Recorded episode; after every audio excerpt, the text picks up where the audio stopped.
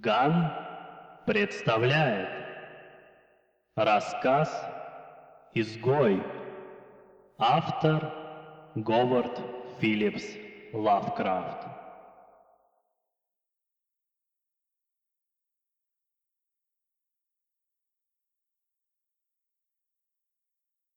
Несчастен тот, кому воспоминания о детских годах приносят лишь страх и печаль.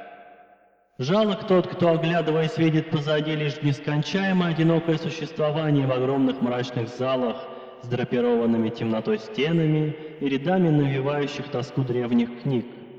Бесконечное бессонное ожидание чего-то, чего? В сумеречных рощах среди наводящих благоговейный ужас деревьев, огромных, причудливых, оплетенных лианами, безмолвно качающих в вышине искривленными ветвями. Вот как щедро был обделен я богами, одинокий, отвергнутый, сломленный, сдавшийся. Но отчаянно цепляюсь я даже за эти блеклые воспоминания, в них скрываюсь, бегу я мысли о том, что случилось после. Мне неведомо, где я появился на свет. Самые ранние мои воспоминания — этот замок, бесконечно древний бесконечно ужасный. Его бесчисленные мрачные галереи, высокие потолки, затянутые мраком и паутиной, камни полуразрушенных коридоров, покрытые мерзкой сыростью, и этот проклятый запах, будто додлевает погребальный костер ушедших поколений. Сюда никогда не проникает свет, и я привык зажигать свечу и любоваться пламенем, ведь солнца нет и снаружи. Кошмарные деревья, поднявшиеся выше башен, заслоняют его. Одна лишь черная башня вздымается над лесом, уходя вершиной в неизвестность распахнутого неба. Но башня эта сильно разрушена, и подняться на нее почти невозможно. Разве что карабкаться уступ за уступом по отвесной стене. Не знаю, сколько лет провел я здесь. Я не ощущаю течения времени. Кто-то заботился обо мне, но я не видел ни одного живого существа, кроме крыс, пауков и летучих мышей. Тот, кто растил меня, видимо, был ужасающе стар, ибо мое самое первое представление о человеческом существе — нечто перекошенное, сохшееся, захеревшее, как этот замок.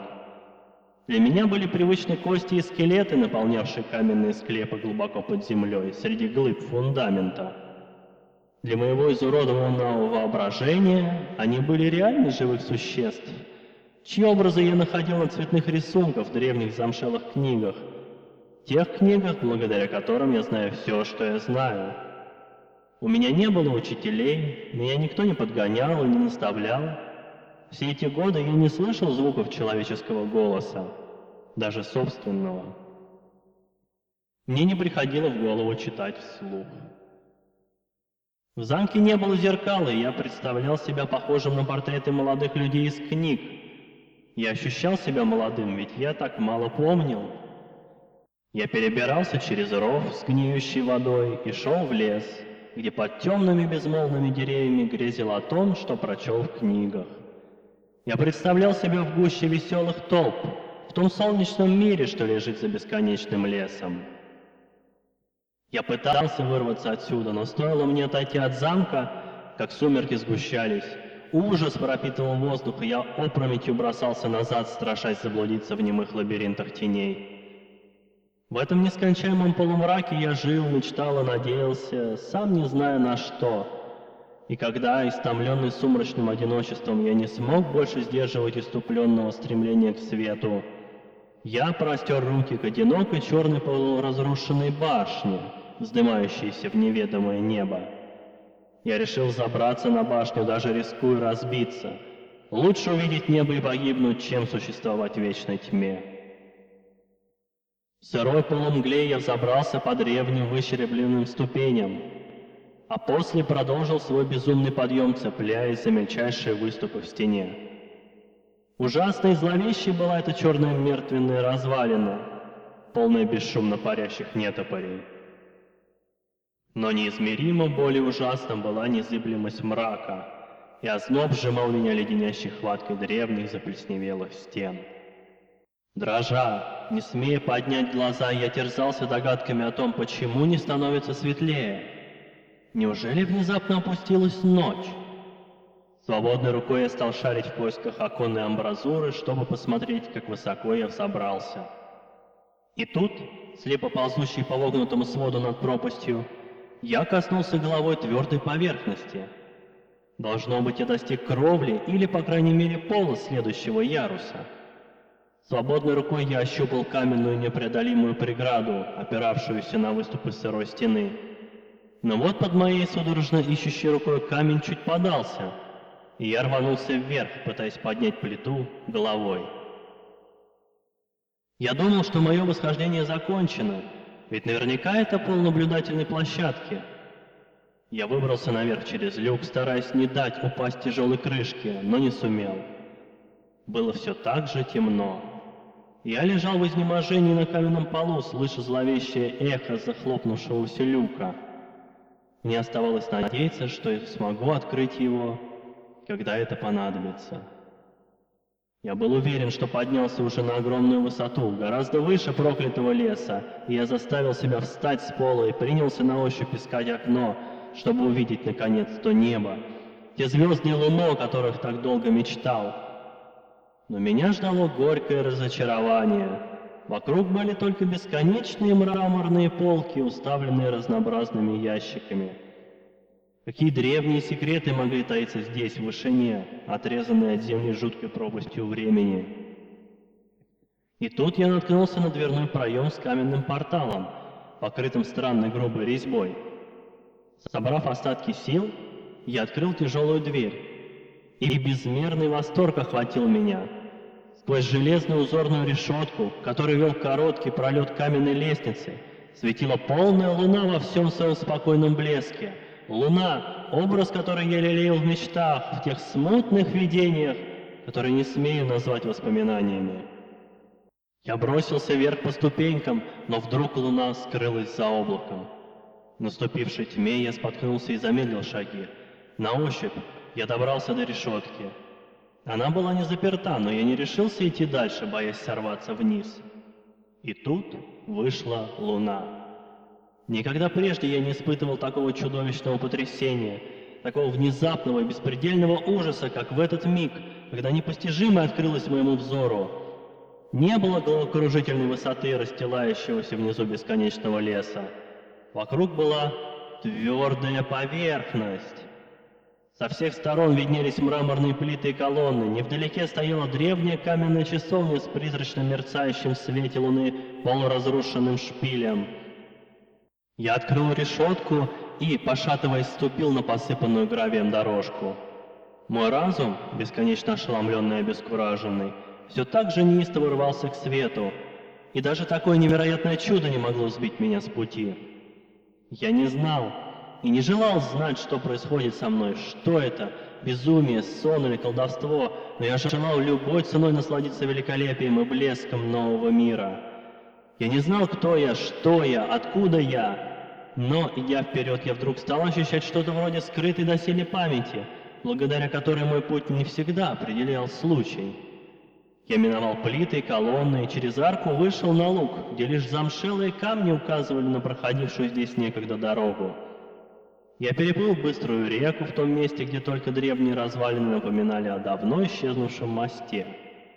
И вот, наконец, я вышел к древнему, увитому плющом замку, стоящему посреди запущенного парка, до безумия знакомому и ошеломляюще непривычному. Я узнал заполненный водой ров, несколько знакомых мне башен исчезли, а к замку было пристроено новое крыло, как будто бы специально для того, чтобы смутить прежнего обитателя. Но мой восхищенный взор был уже прикован к распахнутым окнам, сияющим ярким светом, к рвущимся наружу звуком буйного веселья, Заглянув в окно, я увидел компанию странно одетых людей, весело болтающих друг с другом. Я никогда не слышал человеческой речи и мог только смутно догадываться, о чем идет разговор. Лица некоторых из них будили во мне отзвуки давно забытых воспоминаний, другие были совершенно незнакомы. И я шагнул через низкое окно в блистающую огнями залу, сделал шаг от мгновенного проблеска надежды к черной судороге безысходности и отчаяния. Праздник превратился в кошмар. Мое появление произвело такое впечатление, какого я никак не ожидал. Едва я переступил через подоконник, как мгновенный, безграничный, чудовищный ужас обрушился на них, исказил их лица, вырвал крик из каждой груди. Началось паническое бегство. Некоторые упали в обморок, их уволокли обезумевшие приятели. Многие, закрыв лицо руками слева и беспомощно метались, ища спасения, натыкаясь на стены, избивая мебель, пока не находили выход. Я стоял в залитой светом опустевшей зале, прислушиваясь к затихающим воплям, и с содроганием думал о невидимом ужасе, затаившемся где-то рядом. На первый взгляд комната была совершенно пуста, но когда я двинулся к одному из альковов, мне почудилось слабое движение где-то за золоченой аркой дверного проема. Зайдя в альков, я ясно ощутил чье-то присутствие, и первый и последний звук, вырвавшийся из моей груди, ужасный вой, почти столь же омерзительный, как и то, что его вызвало, освещенное пугающе ярким светом неописуемое, невообразимое, невероятное чудовище, одним своим видом превратившее веселую компанию в толпу полупомешанных. Я не решаюсь даже описать его. Это была смесь всего самого жуткого и отвратительного, демонический призрак древности, разрухи и одиночества, невиданное доселе грязное промокшее привидение, обнажившаяся тайна из тех, какие милосердная природа старается упрятать поглубже. Видит Бог, это было существо не нашего мира, или, по крайней мере, уже не нашего. Но к моему ужасу я улавливал в его изъявленных временем чертах злобную, отвратительную пародию на человеческий образ. Мне не хватило сил даже на слабую попытку к бегству, запоздалую, бессильную перед сковавшими меня чарами безмолвного, безымянного монстра. Словно заколдованный, мерзким, неотрывным взглядом его безжизненных глаз, я был не в силах даже зажмуриться и мог лишь благодарить милосердные слезы, размывавшие очертания страшного существа. Я хотел было поднять руку, чтобы закрыться от его взгляда, но это мне не удалось. Я потерял равновесие, шагнул вперед, чтобы не упасть, и тут ощутил, что жуткая тварь совсем рядом. Мне казалось, что я слышу ее мерзкое дыхание. Обезумев от ужаса, я выбросил вперед руку, защищаясь от зловонного призрака, и мироздание дрогнуло, сотрясаемое судорогой омерзения, когда мои пальцы коснулись протянувшейся ко мне лапы чудовища, стоящего за золоченой аркой. Не я вскрикнул, но все демоны ада, мчащиеся на оседланных ночных ветрах, диким воплем стронули лавину разрушительных воспоминаний, рухнувшую на меня. Теперь я знал все. Я помнил, что было со мной до того, как я очутился в мрачном замке, окруженном лесом. Я знал, в чьем изменившемся жилище я нахожусь. И я знал самое ужасное — я узнал то безобразное чудовище, что злобно пялилось на меня, когда я отдергивал запятнанные пальцы от его руки. Но есть в мире не только горечные бальзамы, для меня этот бальзам — забвение. В непереносимом ужасе этого мгновения я забыл все потрясшее меня, и вспышку страшных воспоминаний поглотил хаос мелькающих видений. И вот я уже бегу прочь от громады чуждого замка, беззвучно мчусь в лунном свете — вот часовня, мраморные плиты и колонны. Я спускаюсь по ступенькам и пытаюсь открыть каменный люк, но он недвижим. Я не огорчен. Я давно ненавижу замок заодно с деревьями. Теперь я летаю в ночных ветрах вместе с демонами, а днем играю в катакомбах Нефенка в потаенной долине Хадата у берегов Нила. Я знаю, что свет не для меня, разве что лунный свет на каменных надгробиях нет. Я не создан для веселья, для меня лишь празднество не Токриса под Великой Пирамидой. Но в моей вновь обретенной свободе одиночества я почти рад горечи отчуждения. Ведь, несмотря на сладость забвения, мне не дано забыть, что я изгой. Я чужой в этом столетии среди тех, которые зовутся людьми. Я помню это с тех пор, как протянул пальцы к этой мерзости в богато позолоченной раме.